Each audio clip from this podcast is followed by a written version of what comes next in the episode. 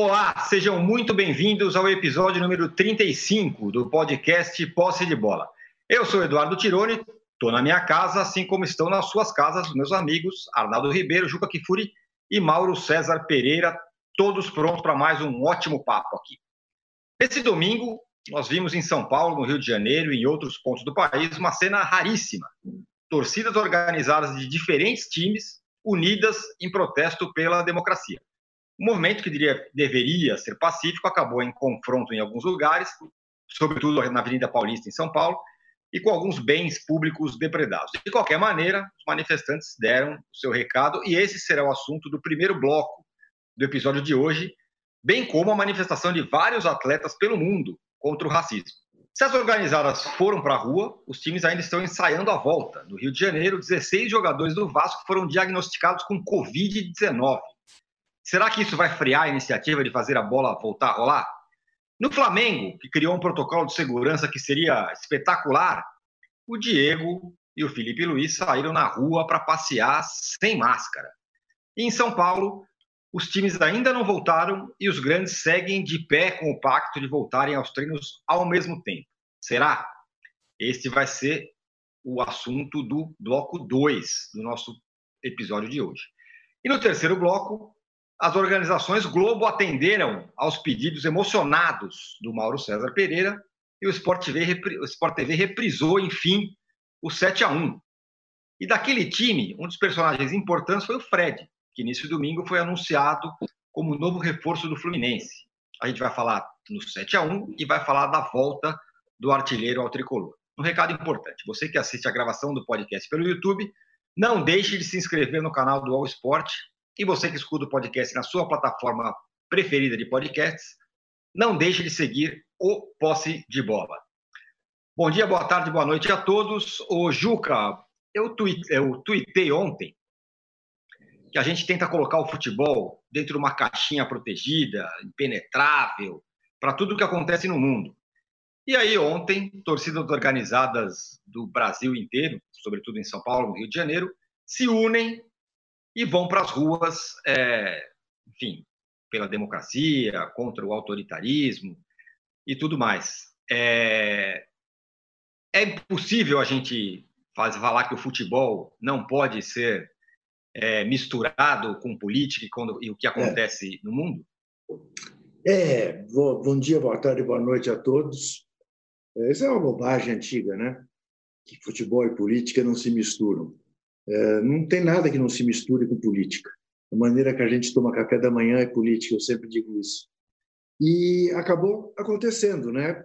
É, porque as ruas estão tomadas por aqueles que apoiam o presidente da República. Né? Em Brasília, em São Paulo, sempre tem manifestações, no Rio também, que é o pessoal anal dos insensatos, né? que não obedece o isolamento social. E muitos setores da oposição já vêm alguns dias dizendo não podemos deixar ruas, as ruas para eles, não podemos deixar as ruas para eles. Temos que reagir.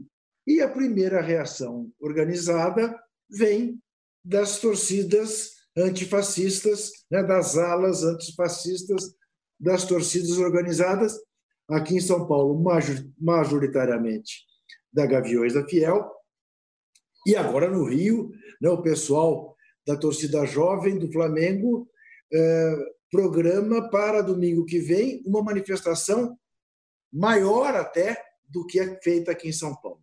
O que houve ontem em São Paulo, isso é bom as pessoas terem muito claro. Foi uma manifestação pacífica que começou pacífica, continuou pacífica e era para terminar pacífica.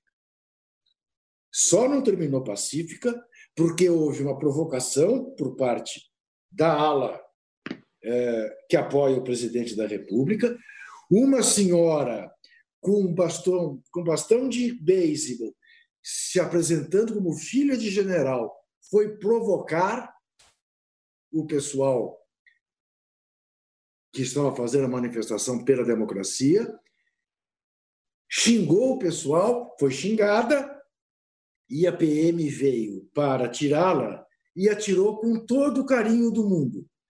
E as pessoas ficaram revoltadas, porque, em regra, é, quando é do lado anti-Bolsonaro, não há carinho por parte da PM. E esta mulher continuou xingando e mostrando o dedo do meio, e as pessoas diziam, mas ela está com um bastão de, de, de beisebol, isso aí é uma arma branca. Enfim, ela foi retirada. E aí a polícia começou a jogar bomba e deu-se o conflito. É bom lembrar, semana passada houve uma derrota grande do governador de São Paulo. Houve a troca do comandante da rota que era um oficial anti-Bolsonaro e foi posto um pró-Bolsonaro. Não há dúvida sobre qual é o lado da PM. E não é verdade que a PM está na rua para defender os cidadãos. Está para defender alguns cidadãos, outros não. Então, o que precisa ser visto agora é em que medida isto não joga lenha na fogueira que o Bolsonaro quer, né, do conflito. Porque ele está isolado, 70% do país contra ele, ele há de querer uma convulsão social para ter uma justificativa para o estado de sítio. E, para isso, contar com o Centrão, que aprovaria no Congresso. Basta maioria simples. Então, esse é o cálculo que os democratas precisam fazer. Ao mesmo tempo que você está vendo não é, a, a, a, o crescimento de manifestações. Só o manifesto dos Juntos pela Democracia, agora de manhã, já está chegando a 200 mil. Teve o manifesto dos juristas. Está tendo manifestos por tudo quanto é canto, juntando da direita à esquerda, do Fernando Henrique ao Bolos, do Caetano Veloso ao Lobão, lideranças da periferia e empresários né? movimento negros, movimento LGBT. Então, parece, parece não, certamente a sociedade civil brasileira acordou, mas tem essa dificuldade de manifestação, porque quem tem bom senso não vai para a rua. Muito bem. O Mauro, é, teve essas manifestações em São Paulo, no Rio de Janeiro, em outros lugares também, das torcidas. E muita gente está elogiando essa iniciativa das organizadas, e finalmente se uniram e tudo mais. Mas também tem muita gente lembrando, e com razão, que estas mesmas entidades têm elementos responsáveis por brigas, por morte, por quebradeira, e não é esporadicamente, mas frequentemente, né? E que essas entidades são muitas vezes comandadas por gente ligada ao tráfico de drogas, etc, etc. Amanhã a gente não vai estar tá criticando essas mesmas entidades que ontem lutaram pela democracia? Eu não, porque eu não, não, não faço parte daquele grupo de jornalistas que incondicionalmente critica as organizadas. Né? Até porque eu acho que é preciso entender o que são as organizadas e o que acontece com elas e entender que elas não podem ser generalizadas. Né? A generalização é o caminho mais fácil. É, não são poucos os jornalistas, na né? imprensa esportiva, inclusive, não é só pessoal de outras áreas não, que não conhece rigorosamente nada de organizado, então os caras vomitam as mesmas bobagens sempre. Ah, são vândalos, não sei o que, como se todas as pessoas fossem iguais. Então nós somos jornalistas, somos todos iguais. Né? Somos iguais aos jornalistas da fake news? Não. Nós somos diferentes, acho eu, do que essas figuras abjetas que habitam também a imprensa. Então você tem gente diferente dentro da organizada. Né? É claro que algumas delas já foram é, é, é, alvo aí de organizações criminosas que delas tentaram se apossar, também pela ausência do Estado numa série de, de segmentos, elas podem virar uma ferramenta interessante. Né? É, é, da mesma forma que você tem é, grupos de traficantes que se apossam de espaços próximos ou até dentro de escolas. Ou seja, você tenta se filtrar para ter o controle de uma organização que reúne muita gente, porque aquilo pode ser interessante de várias formas. É, culpa da, das organizadas, às vezes culpa de outras questões também que no, no, nos atingem. É, o fato é o seguinte: eu vi alguns, alguns argumentos do tipo, ah, se são elas que vão ter que tomar uma atitude, então por que, que o camarada quer, não tomou uma atitude? Elas tomaram uma atitude. Elas que eu falo, não elas, eles, eles, as pessoas, os, os integrantes organizadas ou não, teve gente que nem era organizada e estava no movimento ontem, foram para as ruas, por quê? Porque tem uma mulher e outros imbecis aí que ficam por aí levantando tochinha, acendendo tochinha em Brasília e fazendo manifestações neo, nazistas, né? é, é se escancaradas, coisa de Clan, só falta só colocar o capuz na cabeça. Entre outras bizarrices que têm acontecido. Então tem dois caminhos. Ou alguém reage, se manifestando, como disse o Juca, né? ou então fica em casa. Né? As pessoas saíram. Ah, mas que absurdo, agora tem um monopólio de ir para a rua na pandemia. É óbvio que ninguém deveria ir para a rua. Se essas malas não fossem para a rua, nada disso teria acontecido. Mas estão indo para a rua desde o começo. Então, algumas pessoas resolveram se expor também e se manifestar. Né? Ou eles têm o monopólio, é, é, é, monopólio de ir para a rua na pandemia, eles são os únicos que podem ser violentos. Tem um deputado no Rio de Janeiro, um vídeo circulando na internet, ameaçando todo mundo. De tiro, porrada, não sei o quê. Ele pode. Mas as organizadas é que são violentas. Né? Ah, outra lá fala que desafia o ministro, desafia, desafia o STF, desafia todo mundo. Ela pode. Tudo bem, mas as organizadas é que são violentas. Ora, bom, nossa sociedade é violenta. Nós somos o país campeão mundial de homicídios. É o Brasil. Há anos é assim. Então você quer o quê? Que as organizadas sejam o quê? Elas também têm lá o seu lado que pode ser criticado e condenado. Mas até quando elas fazem algo positivo, alguém tem que pegar e falar: não, mas eles brigam, não sei o quê. Ontem os caras foram para a rua, se manifestaram, se posicionaram. E os relatos de quem estava lá são de que tudo começa no momento que a hostilidade nem parte, nem parte desse grupo. Enfim, de uma forma ou de outra. É, é, é foi, eu entendi como uma ação de repúdio, de repulsa é, contra o que está se fazendo. O que, isso é que é inaceitável. Isso é que é revoltante. Alguém que defende o fascismo e, consequentemente, é contra a democracia, contra a liberdade de expressão, desde que, desde que se expresse como você quer, né? É, é, tentar usar argumentos como liberdade e democracia para poder propagar o fascismo. Pelo amor de Deus, gente. Então você é contra algo, mas você usa o, o, o oposto para tentar defender as suas, entre aspas, ideias. Isso é uma disfarçatez muito grande. Então, acho que ontem foi uma, uma, uma, uma, reação natural que aconteceria de uma forma ou de outra. Poderia ser de estudantes, de professores, de, de profissionais de outras áreas, enfim. Mas foram é, é, é grupos de torcedores que se posicionaram. E não foi a primeira vez, com a maioria de torcedores do Corinthians. Eu até escrevi lá no, no blog sobre a origem das torcidas. A Gaviões da Fiel surgiu em 69, justamente para participar politicamente da história do clube. A torcida jovem do Flamengo nasceu em 67, também com esse objetivo. Na época se chamava Poder Jovem, inspirado inclusive no movimento é, dos negros americanos né, é, contra o racismo. Então, são, são organizações dos anos 60 que, ao contrário das torcidas mais ingênuas lá da primeira metade do século passado, que eram até, de certa forma, coniventes com os cartolas da época, eles só podiam apoiar e não podiam criticar, e se alguém vaiasse, não, não vaia não. Por quê? Porque eles, é, é, não é porque só queriam apoiar o time com a bola rolando, é porque eles tinham ali um, uma postura de subserviência ao clube. E nos anos 60, justamente no auge da ditadura militar no país, surgem algumas torcidas com essa proposta de participar politicamente do clube, então, se o Flamengo vinha mal, a torcida jovem queria questionar o presidente. Se o Corinthians não ganhava campeonato, o Vadielu estava no poder já há, na época, há oito anos, a, a Gaviões surge para quê? Para combater um dirigente ou dirigentes que faziam mal ao Corinthians, é, é para participar politicamente. Isso é democracia. O torcedor da arquibancada, não existe isso. Só torce aí, não, você não pode participar, não. Ele pode se associar, ele pode votar, ele pode protestar. Se o clube para ele é importante, ele pode fazer isso. Isso começa nessa época e essas duas é, é, torcidas que citei, entre outras, nasceram com esse objetivo. Então, quando eles vão para a rua para se manifestar num momento como esse país está vivendo, eles não estão fazendo nada diferente daquilo que é a razão da própria existência desses grupos e que se perdeu, é verdade, com ações de violência, com confrontos, com é, é, é, é até crimes que foram cometidos diversos envolvendo torcidas organizadas. Isso aí ninguém aqui é ingênuo para dizer o contrário. Mas antes disso, tem uma outra questão que é essa origem das torcidas e a maneira que eles se comportaram. Né? É, é, aí o que acontece? O Juca já falou, já explicou, até muito didaticamente para quem não quiser entender, é possível não entender, o que, que acontece com o comportamento da polícia, da polícia bolsodoriana, aliás. Né?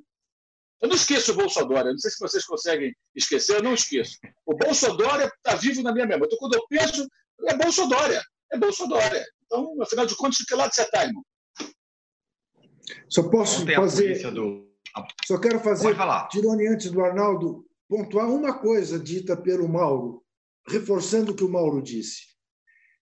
Falando de ciência, é difícil falar de ciência no Brasil hoje em dia, né? É, tem pesquisas feitas pelo professor Murad, que é certamente um dos grandes especialistas sobre questão de violência de torcida no Brasil.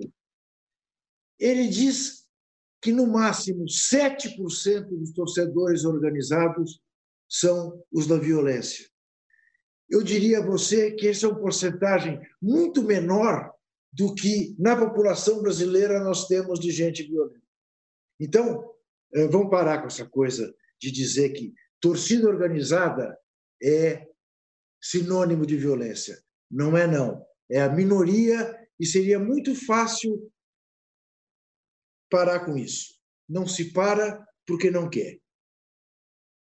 Segue Arnaldo Ribeiro.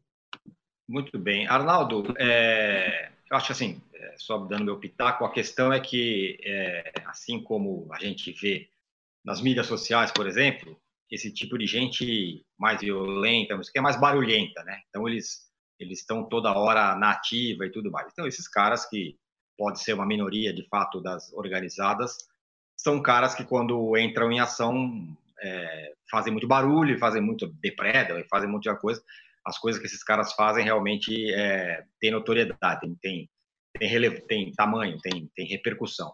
Agora, Arnaldo, é, você cunhou uma frase que eu adoro, que é São Paulo é o túmulo do futebol, porque aqui não pode batuque, aqui não pode bandeira, aqui não pode nem torcida do adversário. Você acha que essa união dessas organizadas pode servir, sei lá, para outras iniciativas é, para que a gente volte a ter pelo menos é, um futebol, estádio de futebol de verdade daqui, daqui para frente?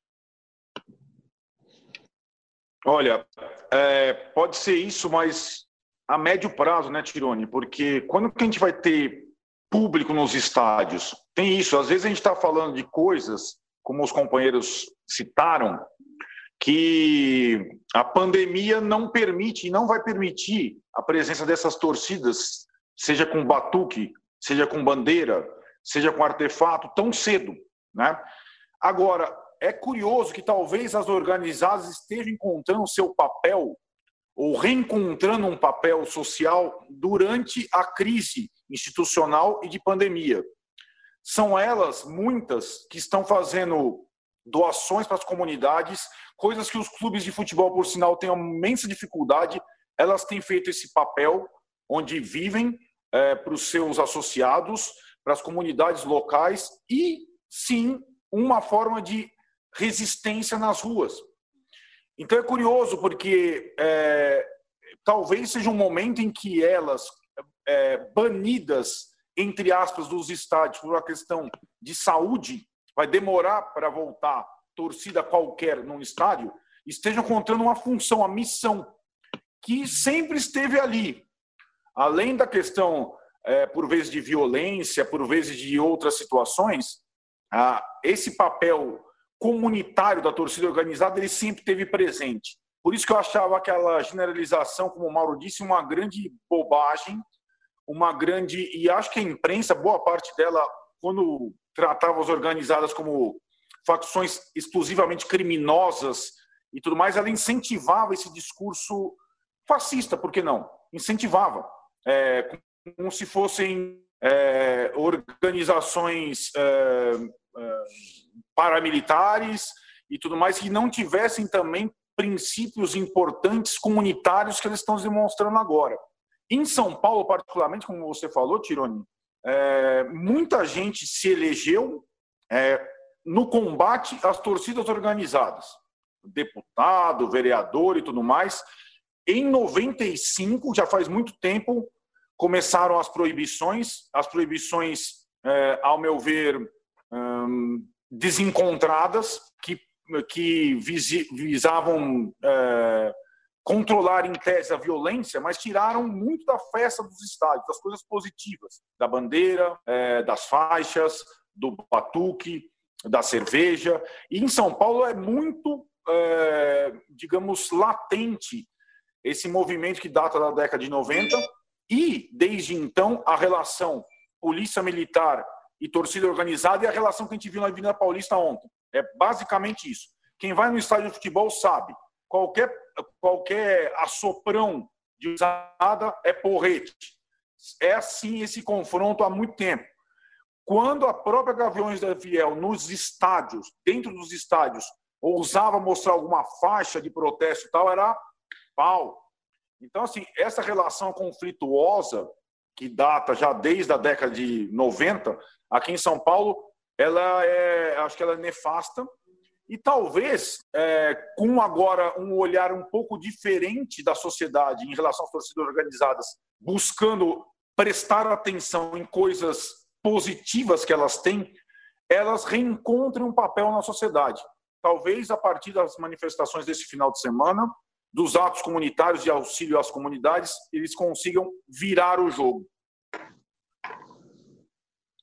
Você acha, Juca, que na minha cabeça é, as torcidas organizadas, e aqui eu estou fazendo um papel do advogado do diabo, elas são tão estigmatizadas, elas são tão marcadas pela violência, que eu acho que o Arnaldo está sendo otimista demais, que, que, que é possível virar o jogo, porque eu acho que a, na, na, cabeça da população, a primeira imagem que se tem de torcida organizada é que os caras são, matam gente e tudo mais.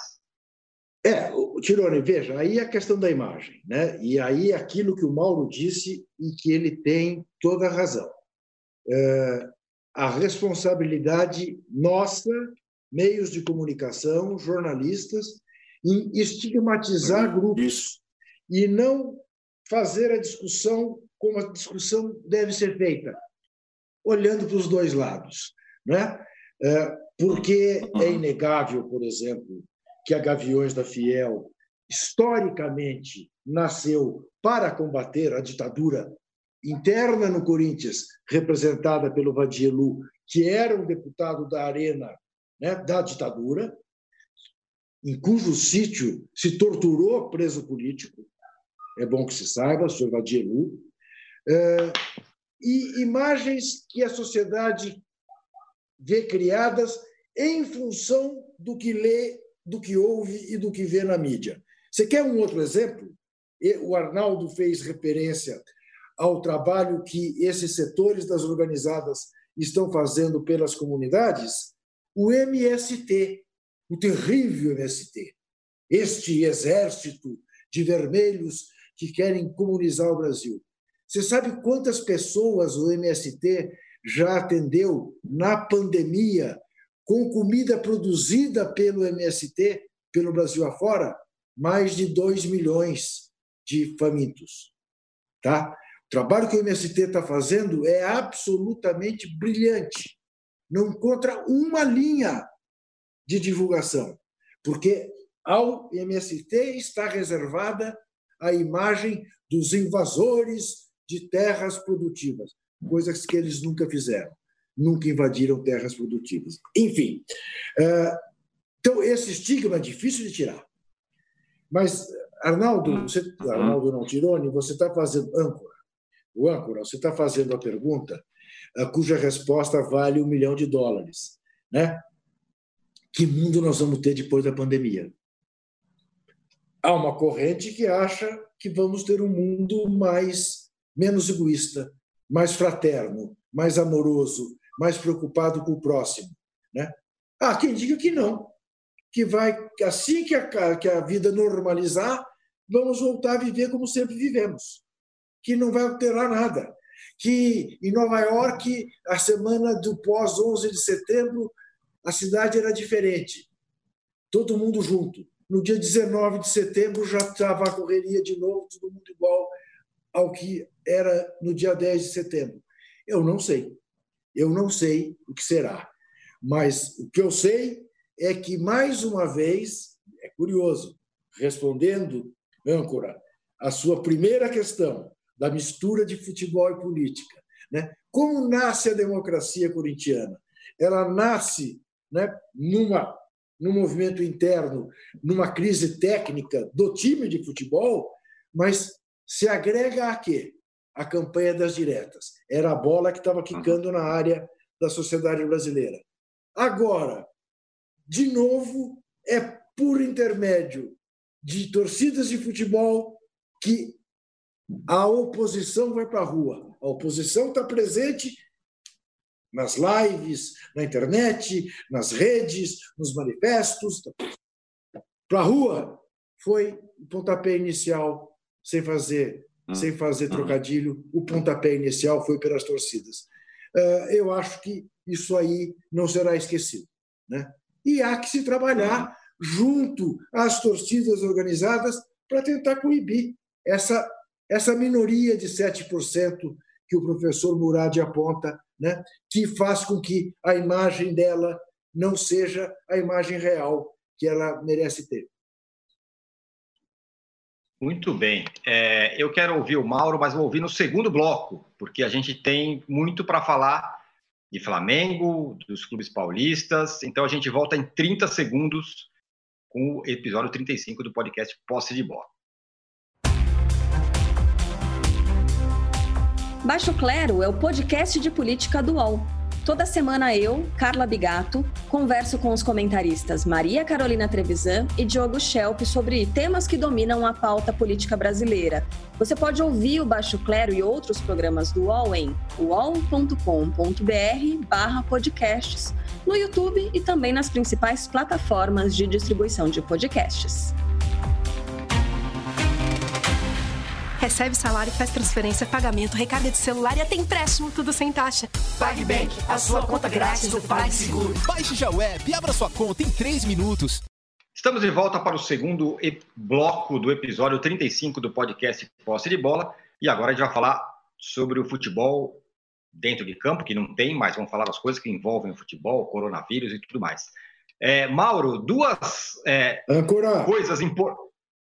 Oi. Eu só quero acrescentar. Falei em 2 milhões de pessoas atendidas pelo MST, estou lendo aqui. 500 toneladas de alimentos saudáveis em todo o Brasil. 500 toneladas. Muito bem, pois é. É, é, é bom a gente sempre é, olhar com lupa sobre as, as, as atividades de, de todas as entidades, né? O MST e tal. Então, não é como o Gilco disse, não é só um, não é o, a, a, imagem que a gente tem, talvez não seja a verdadeira, né? Que são caras que vão lá e roubam terra dos outros, enfim. É sempre bom se aprofundar nas questões.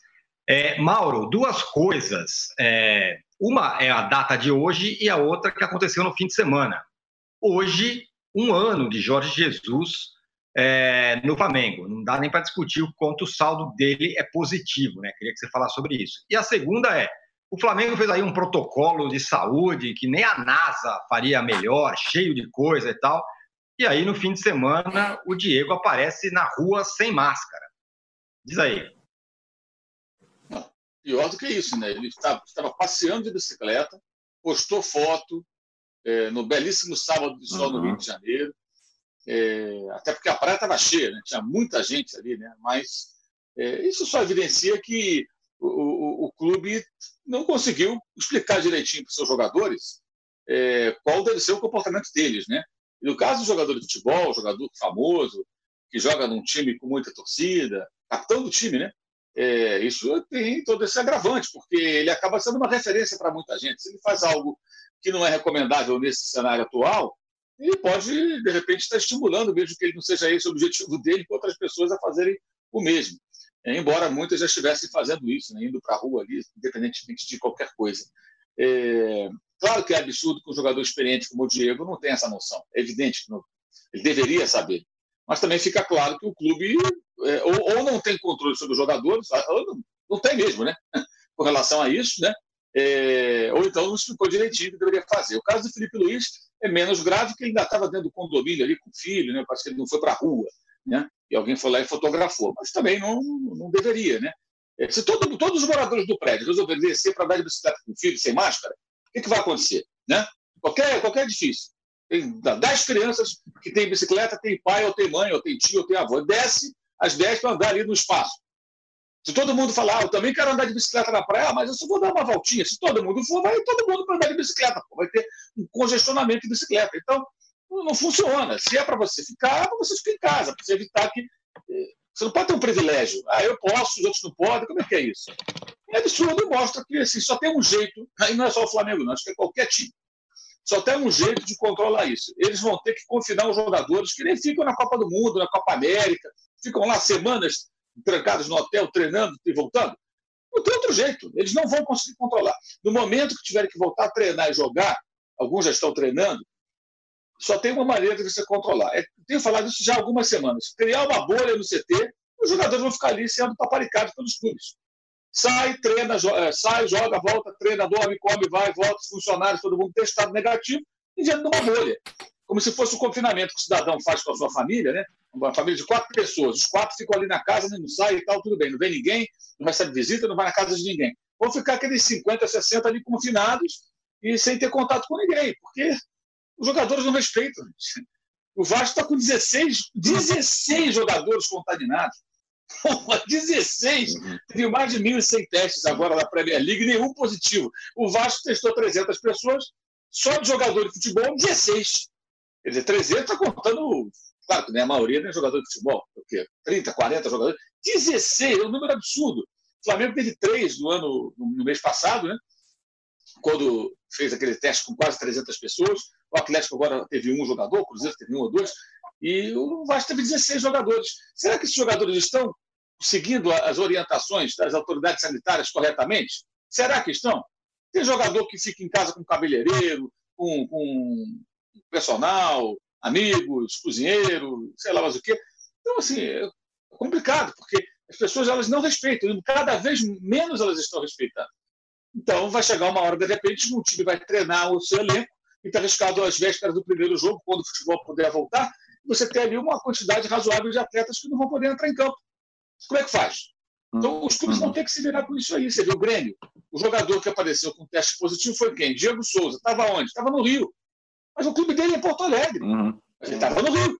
Por que ele não estava em Porto Alegre? Na casa dele em Porto Alegre, na residência por ele escolhida quando voltou a jogar no Clube Gaúcho, fazendo lá. Não, teve Porto Alegre. Outros viajaram. Teve jogador que passeou de barco, fiquei sabendo aí durante o período da quarentena. Todo mundo trancado. O Bonitão foi lá, pegou o barco, a família foi dar um rolé, Anca dos Reis e tal. Quer dizer, cara, muitos jogadores não seguem o que deveriam seguir. Parte do presidente da República esse estímulo, sim, mas, peraí, caras muito bem remunerados. Estou falando de jogador de time grande. Tiramos do Vasco, que não são nem remunerados, né? É, porque o Vasco não paga, é, o que é um absurdo, obviamente. Mas os caras são bem remunerados, são jogadores experientes, muitos deles, e cometem esses deslizes. Você imagina outros aí, menos né, endinheirados ou menos esclarecidos ainda. É, não vai ter outro jeito. Se eles quiserem jogar, eles vão ter que chamar os jogadores, fazer regime de concentração igual a Copa do Mundo e Copa América. Fica todo mundo lá bonitinho, lá no hotel, no CT, treina, sabe? Não fica assim na Granja Comari? Eles ficam lá na Granja Comari. Senão não vão conseguir jogar bola nunca, cara. Tão cedo. Vão esperar, sei lá, 2022, porque vai ter sempre alguém com, com, com coronavírus, alguém assintomático, que aí vai ter que ser isolado. É só esperar para ver. É, não, não, há, não há responsabilidade de muitos deles, sem generalizar sempre, claro. Muitos são cuidadosos, fazem direitinho, tem que ser feito, mas outros não. Basta um ou dois que furem essa, essa recomendação e vai tudo para o espaço. Você tem um, dois ali já ferrou tudo, já não foi para o espaço. É impressionante, chega a ser patético, né? Você ter que falar sobre um negócio desse, se tratando de jogadores profissionais que deveriam ser os mais preocupados né, em tomar cuidado para poder exercer a própria profissão. Né? Então, você jogar um tempão, gente. Aí, quando puder jogar, vamos, vamos imaginar que nós estivéssemos aqui uma outra situação no país e o futebol faz próximo de voltar. Aí tu pega 16 caras com coronavírus, um elenco de futebol de 30 jogadores, algo torno disso. Porra, não tem explicação, não dá, é demais. E com relação, rapidinho, em relação ao Jorge Jesus, um ano, o Flamengo anunciou o Jorge Jesus há um ano atrás. Exatamente. Na, na Rádio Bandeirantes, o técnico do Palmeiras, muito elogiado pelo Ronaldo Ribeiro nas últimas semanas, disse mais ou menos o seguinte: não, com Abel poderia ser a mesma coisa. Então tá bom. Um ano depois, esculachou, esculachou eles todos, passou o trator por cima, mostrou como, como eles estão defasados, mas ainda surgem vozes tentando diminuir a importância do português que continua discutindo lá o contrato com o Flamengo, antes que você pergunte. Eu acho que mais cedo aí, mais tarde, vai acabar fechando. Já era para ter acertado já uns 10 dias, mas tem uns detalhezinhos ali que estão ainda sendo discutidos e eu acho que nos próximos dias eles devem chegar num acordo para renovar. Termina de 19 o contrato. Não dá nem para imaginar que, o, que, que não tenha renovação diante de, de, tudo que aconteceu no ano passado, que da transformação do Jorge Jesus no Flamengo e na pressão que o Jorge Jesus fez em todo mundo. É, o Arnaldo, enquanto no Rio lá está o Diego é, de máscara e sem máscara e 16 caras do Vasco contaminados, em São Paulo segue a promessa aí de todo mundo voltar ao mesmo tempo, certo? Certo. Só respondendo ao Mauro, que está brincando, eu sou fã número um do Jesus, absoluto absoluto. Está aqui, o resto está lá embaixo. Ele está se referindo ao Luxemburgo. E, entre aspas, os elogios ao Luxemburgo, é o Luxemburgo mais da pandemia do que propriamente pré-pandemia, né?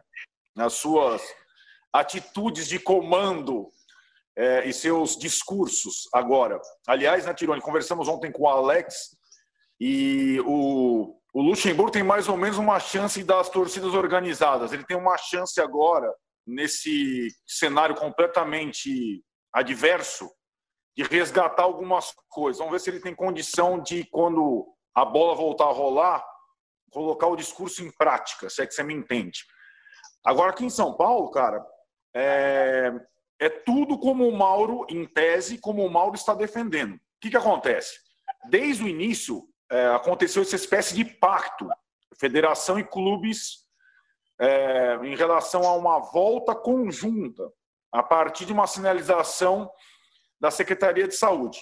Semana passada, fechou um convênio a federação com o Hospital Albert Einstein de é, permissão de testes de todos os jogadores dos 16 clubes envolvidos no Campeonato Paulista sendo testados por uma mesma, digamos, instituição. E previsto no protocolo paulista, sim, o isolamento que o Mauro está falando nos centros de treinamentos respectivos. Não tem essa de sair para passear na praia de bicicleta, não, entendeu?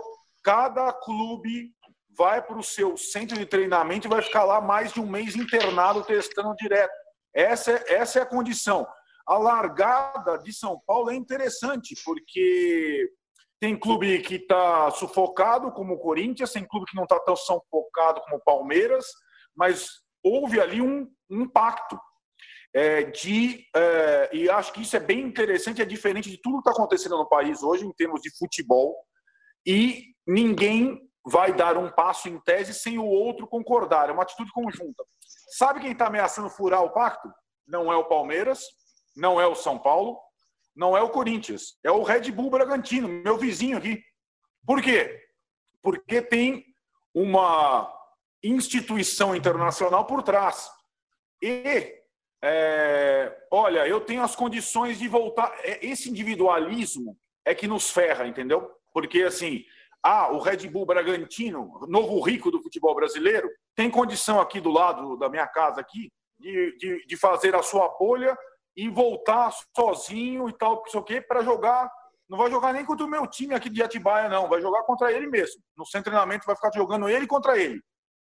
E os caras vão para cima do Red Bull Bragantino se o Red Bull Bragantino quiser furar o pacto. Os grandes vão.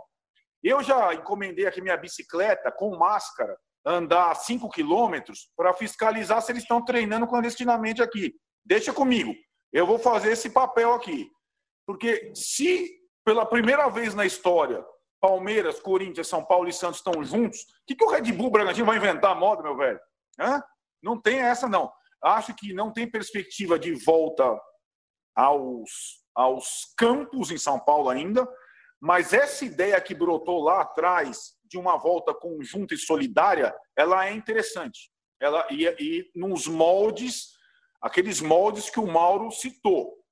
Todo mundo, quando voltar, depois de dois meses é, de quarentena em suas respectivas casas, vão por um centro de treinamento, vão ficar, entre aspas, internados, isolados, para poderem voltar a jogar de uma forma segura antes do tempo previsto, como foi feito na Alemanha. Basicamente, São Paulo está tentando replicar o que foi feito na Alemanha sem a pressa de outros estados. Talvez dê certo, Tirone, porque São Paulo, para voltar a bola, meu, é, sabe-se lá quando teremos as mínimas condições. Pelo menos o embrião da ideia, ele é correto. E eu sou fiscal, viu? Virei fiscal, não tenho não tenho bandeira nem de federação, nem de clube grande, mas sou fiscal aqui do Bragantino. Deixa comigo que para cima de mim eles não vão, não vão sair, não. Sair por cima dessa aí não vão sair, não. Ô Mauro, Mauro, você veja o que um jejum de títulos e que uma fila é capaz de proporcionar. Um jornalista do porte de Arnaldo Ribeiro vai pegar a sua magrela pôr uma máscara, pedalar Sim. durante cinco quilômetros para ver se o incipiente Bragantino, RB Bragantino, pode botar em risco o final desse jejum. Veja que ponto nós chegamos. o, o, o, Mauro, o, o, Arnaldo tá, vai fazer um soft open e vai andar de bicicleta. andar de bicicleta. andar de bicicleta com máscara. É. Ô, Juca, deixa eu te é. falar uma coisa. É... Quando você vê ali 16 caras do Vasco contaminados com coronavírus, e a gente vê que é, o que parece que vai acontecer, que realmente vai voltar ao futebol nesse cenário, é, não é uma loucura? Então, mas, o Tirone, você sabe que na hora que eu vi a informação dos 16 do Vasco, eu até me confundi e falei: não, claro, o Vasco está contra a volta. Depois que me dei conta, não, quem está contra a volta é o Botafogo e o Fluminense. O Vasco e o Flamengo estão a favor. Uhum. Né? Então, você imagina, alguém que está a favor da volta, tem 16 jogadores que testaram positivo, nem pensar. Não se pode nem pensar. Ah, e de mais a mais, porque também tem muita demagogia nisso tudo, na medida em que dependem de decisões que não são decisões do futebol. Né? Aqui em São Paulo, por exemplo, que tivessem resolvido voltar o prefeito, diferentemente do governador, aliás, o Bolsonaro, o prefeito Covas disse: não, São Paulo isolamento até dia 15 de junho. Bom, Itaquera fica em São Paulo, Murumbi fica na cidade de São Paulo, o, a, a, o centro de treinamento do, do, do Palmeiras fica uh, em São, na cidade de São Paulo, o de São Paulo também. O Santos poderia poderia ter uma, um status diferente. Então, não faz o menor sentido pensar nisso, mas eu quero fazer aqui um alerta, outro, aos jogadores de futebol.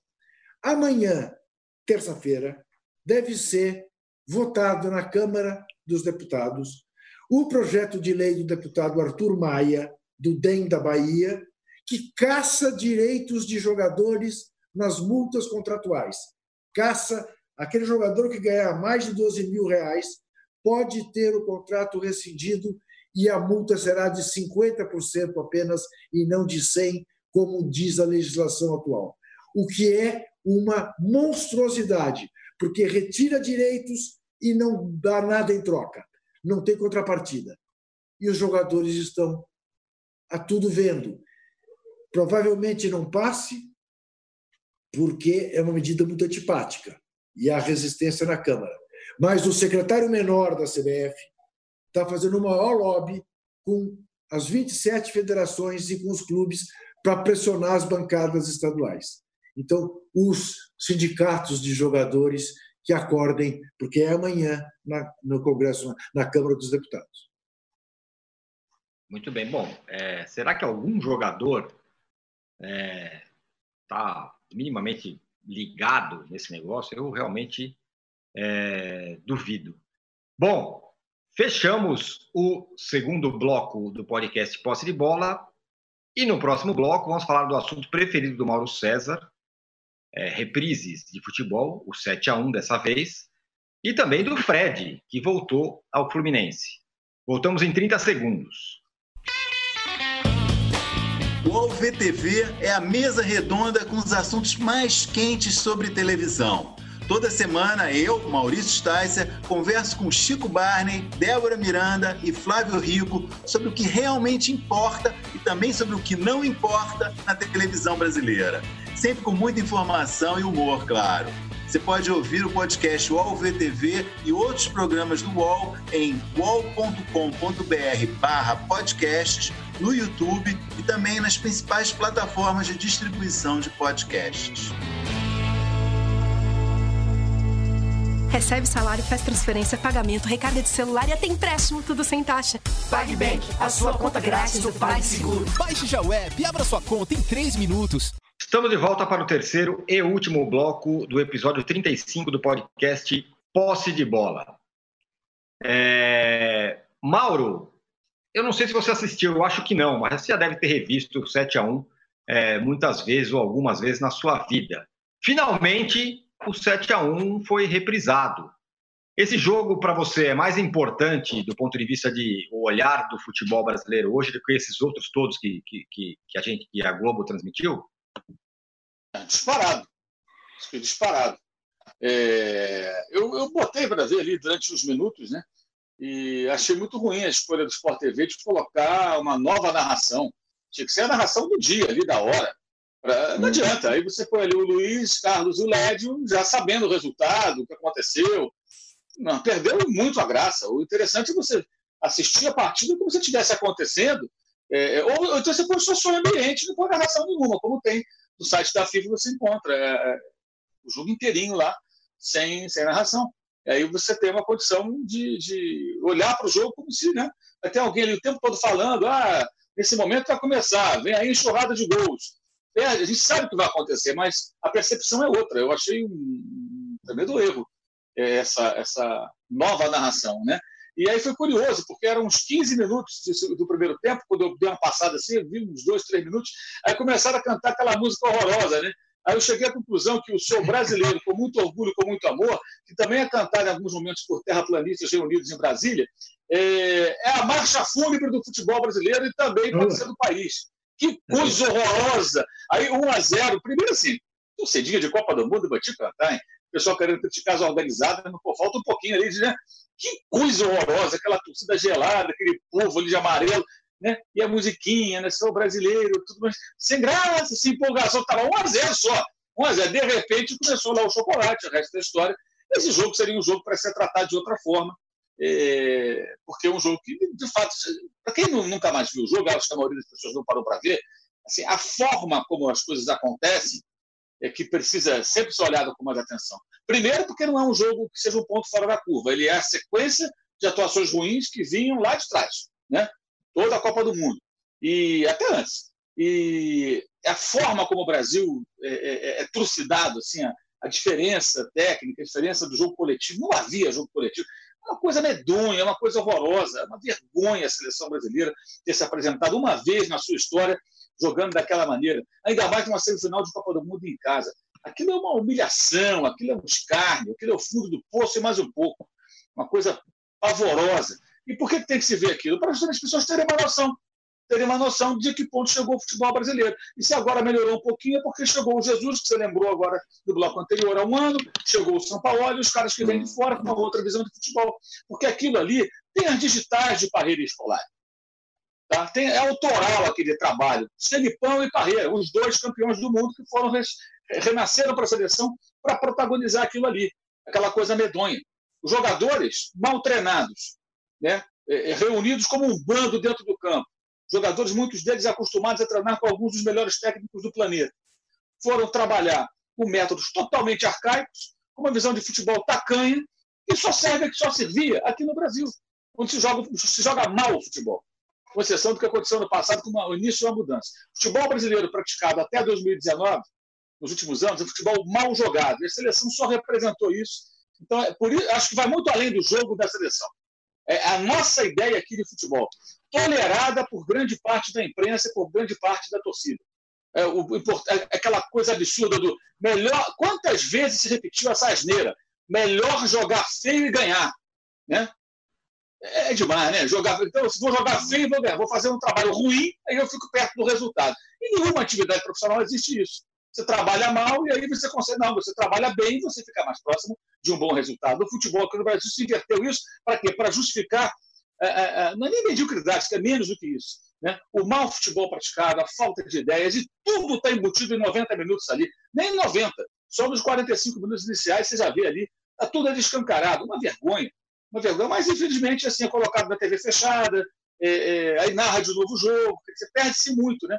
Mas enfim, também não tem ninguém é muito preocupado com isso, não. A preocupação do brasileiro sempre é, ao invés de olhar para os seus próprios problemas e tentar corrigi-los, é sempre se considerar o, o bambambam, bam, bam, o tal, e ficar em cima dessa de mentiras, como aquelas vitórias de Copa das Confederações que foram exibidas antes, né? que é a Copa da Mentira. Não vale nada aquele negócio ali, o Brasil ganha aquilo e toma pancada na Copa do Mundo. É, outro dia eu, eu, participei de um podcast chamado Telefonemas, que é um podcast bem interessante. E o desafio era o seguinte: eu tinha que assistir de novo o 7 a 1 e comentar novamente. E aí eu assisti de novo o 7 a 1 semana passada tal. E aí eu, olhando aquele jogo ali, eu cheguei a uma conclusão que ali foi o, o confronto do, do, terraplanismo futebolístico com a ciência, né? Então, enquanto no Brasil achava que a gente achava que o Bernard ia jogar, se achava que o Bernard ia jogar bem porque era no Mineirão, ele é mineiro, que a camisa amarela não sei quê, que o Brasil na semifinal, no jogando em casa, é não sei quê, a Alemanha foi lá e cientificamente passou o trator em cima do Brasil. Então eu digo isso, né? ali foi o encontro do terraplanismo futebolístico com, com a ciência. O Arnaldo, um dos personagens que estava ali naquele 7 a 1 era o Fred, centroavante daquela seleção, que agora está de volta ao Fluminense. Ainda tem lenha para queimar, não? Uhum. Bom, é, desde como ele foi um dos grandes chamuscados por 2014 7 a 1, né? É, ficou com um apelido pejorativo de poste, né? Desde aquela derrota da seleção brasileira. E acho o seguinte, Tironi, é, de lá para cá, eu, eu só para completar um pouquinho o que o Mauro falou, perder de 7 a 1 é, só é possível com muito erro em escalação e estratégia de um jogo. Então, a responsabilidade de Filipão e Parreira, mais de Filipão, na goleada, ela é gigantesca. Eu acho que o Brasil perderia aquele jogo ainda mais desfalcado de Neymar e Thiago Silva de qualquer forma, mas perder da forma humilhante deve-se muito a um erro de estratégia completo dos maiores da história das Copas em relação à seleção brasileira. Porém, aquilo foi, é, entre aspas, bom porque essa bofetada, esse tapa na cara, provocou um mínimo chacoalhão é, e provocando comparações como essas suas, Tirone, de, de uma. Ah, meu, a ciência está aqui terraplanismo está em outro lugar. Guardando as proporções, a gente tomou um bofetão também, nós, entre aspas, brasileiros, na última Copa com a derrota para a Bélgica, que não foi uma goleada, mas o início do jogo foi também uma surpresa completa. Ah, teve muita gente, inclusive colegas colocando os melhores momentos de Brasil e Bélgica, mostrando os gols que o Brasil perdeu, é, como se o Brasil é, tivesse perdido mil chances e pudesse ter vencido aquela partida. Beleza, tudo aquilo depois de 2 a 0 o Brasil não tem entendido como o adversário ia jogar nos primeiros 30 minutos. É mais ou menos o que aconteceu no 7 a 1 sem o requinte de crueldade. Pois bem, concordo com o Mauro, é, a coisa só melhorou um pouco os gringos que vieram. E em relação ao Fred, Tironi é o seguinte: eu acho que é, é, foi muito bem trabalhada a volta do Fred ao Fluminense. Está começando agora, é, nessa semana, os 600 quilômetros, o tour do Fred. O cara vem de bicicleta de Belo Horizonte ao Rio de Janeiro, numa ação 600 quilômetros pedalando, doação de cestas básicas e tudo mais a idolatria, contrato, salário simbólico até começar o Campeonato Brasileiro, quando vai começar a gente não sabe. É, contrato até o ano em que o Fluminense com, completa um aniversário simbólico, é um ídolo da torcida, porém, de 2014 para cá, o Fred não é mais um jogador nível A. Ele continua sendo um jogador carismático, um jogador é, simbólico, mas ele não vem conseguindo jogar ou fazer a diferença em nenhum lugar. A prova é a forma que, pela qual ele saiu dos dois clubes grandes de Belo, de Belo Horizonte. Ele saiu queimado do Atlético e queimado do Cruzeiro. Queimado do Atlético, porque trocou o Atlético pelo Cruzeiro na marra, e queimado pelo Cruzeiro pelo rebaixamento é, do, do ano passado, quando jogou muito pouco. E aí, nesses tempos todos de Atlético, de Cruzeiro, de seleção pós-2014, ficou claro o seguinte: para o Fred continuar jogando, ser titular de algum time no futebol atual moderno, é preciso que esse time inteiro se molde em função dele. E, e o que a gente viu foi que quando o Fred teve companheiros é, de características, se não semelhantes, é, de idades semelhantes e tudo mais, como foi agora no Cruzeiro, é, não conseguiu jogar. Não dá para ele jogar. Não dá para ele jogar com o Thiago Neves, Robinho, e outros no Cruzeiro, assim como acho muito difícil jogar no atual Fluminense Fred, Ganso e Nenê, por exemplo. O futebol atual não permite esse tipo de coisa. Então, eu acho só arriscado para o torcedor do Fluminense que ama o Fred imaginar que ele chegue quando o futebol voltar e seja aquele Fred que salvou o time do rebaixamento lá atrás, o Fred campeão brasileiro também. Aquele jogador mais decisivo do Brasil. Ele não é mais. O Fred não é nem de longe mais o jogador mais decisivo do Brasil. E é preciso colocar isso na balança. Não dá para jogar junto Fred, Nenê e Ganso. Não dá. Juca, o Fred Oi. agora vai, vai voltar para, sei lá, para o lugar que talvez ele tenha sido, que ele tenha sido mais sucesso, que é o Fluminense. Mas tem essa questão é, que o Arnaldo levantou, né? É, é muito jogador que é difícil você colocar para jogar junto. O nosso glorioso Helman, Odair Helman, deve estar tá queimando a pestana ali para tentar armar esse time. É, o Fluminense, ao que tudo indica, vai montar uma equipe de ex-jogadores em atividade. Vamos ver. Uh, mas eu quero, não quero falar do Fred, não. Eu quero, enfim, infelizmente, nós temos pouco tempo, porque ia causar uma polêmica, porque eu vou, vou divergir frontalmente do Mauro em relação ao jogo Alemanha e Brasil e frontalmente do Arnaldo. Brasil e Bélgica, o começo do jogo do Brasil foi muito bom. O Brasil perdeu dois gols claríssimos que poderiam ter mudado o jogo. Depois, sem dúvida. Mas o começo do jogo Brasil e Bélgica, o Brasil mandou no jogo. Uh, e o Rio de Janeiro, entre Rio e Belo Horizonte, são 440 quilômetros, não 600, se não trate de aumentar as distâncias. Agora, concordo. Ele vai, por, ele vai pelas estradas de terra, Juca. Ele, ele vai pelos atalhos para ele não poder pegar a aglomeração. Então, ele vai pedalar 600 quilômetros pelas vielas. Barbaridade. Barbaridade. Isso vai chegar lá morto. É. Uh, uh, uhum. Estou de acordo com, com o Mauro em relação à transmissão. Eu, eu, eu, toda a minha curiosidade era ver, porque eu estava no Mineirão, como é que esse jogo foi transmitido. E não pude ter essa sensação. Uhum. Mas, uhum. porém, contudo, todavia, é uma injustiça com o Filipão que cheguei à conclusão definitiva ao rever o jogo nos seus 90 minutos. Fiz esse sacrifício. Porque os sete. Ah, houve os quatro gols em seis minutos? Sem, sem dúvida, um apagão. Mas os sete minutos iniciais do segundo tempo, por muito pouco, como disse o Filipão, ainda no gramado no Mineirão aquele dia, por muito pouco o Brasil não fez três gols em sete minutos. Seria 5 a 3. Eu queria ver os alemães resistirem à brava torcida brasileira cantando Sou brasileiro com muito orgulho e com muito amor se não iríamos virar aquele jogo. Entendeu? E dane-se a compactação, dane-se os espaços que os alemães puderam aproveitar, porque aqueles sete minutos iniciais do segundo tempo do Brasil foram fabulosos. Se não é o Neuer, o Brasil teria virado aquele jogo. E isso nunca ninguém disse. E eu faço questão que isso esteja na primeira página do UOL durante o dia inteiro. Entendeu? Injustiça o 7 a 1 o Brasil jogou por virar o jogo. Tenho dito. Quantos minutos? Quantos minutos? Sete, Sete minutos. Sete. Ah, tá certo. É um número, hein? Exato. Sete minutos. Sete, Sete minutos. minutos. Fabulosos. Durante sete minutos, o Brasil jogou e depois tomou um gol para cada, cada minuto bem jogado.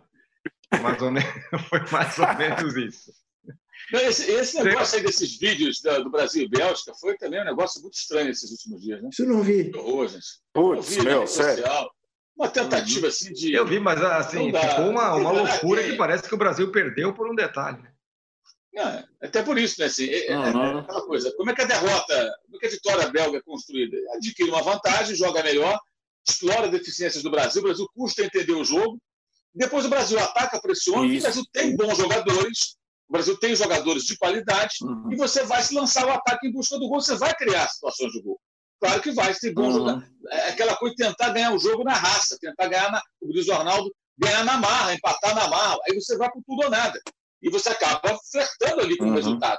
Porque tem bons jogadores. Se fosse um time porcaria, não chegaria nem perto mas com o Neymar e seus, seus caps, você consegue criar situações de gol, claro, e o time que está em vantagem, ele se retrai, ele tenta sustentar a vantagem, respeita, sabe que o time do Brasil tem bons jogadores, agora a estratégia, tudo, preparação para o jogo, foi também autoral ali, do, do Tite, do Kleber, do Silvinho, aquela turma que dava aquelas entrevistas com o peitinho estufado, né? Não, porque os externos desequilibrantes, os internos, ou seja, essa conversa fiada que rolou toda a Copa do Mundo. Parecia que estava dando uma aula chata, né? porque é aula chata aquilo ali, para todo mundo ali, sem se preocupar até em serem compreendidos, não por nós, mas pelo torcedor, pelo público que acompanha, só querendo demonstrar uma certa erudição com esse vocabulário raso do tatiquês, uma bobagem, né? que, inclusive que leva muitos bons jornalistas junto. Né? O pessoal prefere se pautar pelo vocabulário desses bobos. São bobos. Os caras são bobos. Né, que se iludem com isso aí. E entre os que ficam propagando esse negócio aí de videozinho do Brasil Bélgica, tem uma turma que está louca para trabalhar como assessor, assessor de imprensa, não, como analista de desempenho. Muitos estão doidos para isso. Então, ficam sempre encontrando maneiras de defender minimizar a comissão técnica, de puxar o saco de A ou de B, porque querem se encaixar nesse tipo de trabalho. Nada demais querer se encaixar mas não vem querer torturar os fatos tentando iludir alguém, porque ninguém aqui é trouxa também para acreditar nisso. Manda um currículo que é mais honesto, pede lá um emprego para os caras. Muito bem. Senhores, incrivelmente cumprimos o horário hoje. Temos que entregar às 10 horas e são 9h57. É, obrigado a todos. Mas, obrigado a quem. Não, obrigado não. a quem esteve. Fala, não. fala, Juca. Temos três minutos, portanto. Isso, Uma coisa é entregar às 10, outra coisa é entregar às 9h57. Você, então, vocês vão. O âncora deu uma demonstração de que ele é o homem indicado para comandar a quarentena dos clubes de futebol. Com todo esse rigor é. com horário, você imagina é. ele determinando para os atletas profissionais: não podem sair, não podem ir para lá, tem que ficar aí. Pode vai tudo comigo Não, comigo não vai ter soft open, não. Não, não isso sem soft open. E como tem muita gente querendo agora essa voz forte, né? Esse, esse soco na mesa o tempo todo, eu apresento o âncora como a solução para todos esses problemas. Os clubes brasileiros deveriam contratá-lo para gerenciar essa situação. Estaria tudo Ô, resolvido. Ô, Mauro, soft open jamais. Nós estamos nós estamos muito bem servidos, nós dois porque temos um bedel rigoroso no horário Isso. e temos um fiscal de treinamento. Fiscal de treinamento. Não, isso aqui, nós estamos bem. Estamos confortáveis. Estamos na minha zona de conforto, é uma outra expressão aqui. Podemos ver a sua camiseta, que você hoje é o único que está de camiseta. Tem um não, mas eu não vejo o que tem depois do não. Não quero cadeira numerada. Ah, bueno, bueno. Essa, bueno. essa camiseta. Eu vou de arquibancada para sentir. É, essa camiseta ela me foi dada pelo pessoal da Nação 12, que é uma torcida do Flamengo. Não é bem organizada, é uma barra, né? Uma barra é. argentina Legal. do Flamengo. Legal. E, e como tem gente, tem gente na rede social que fala assim: você está defendendo as organizadas. E o pessoal está surpreso com isso. Eu sempre defendi as organizadas. Eu nunca demonizei a organizada.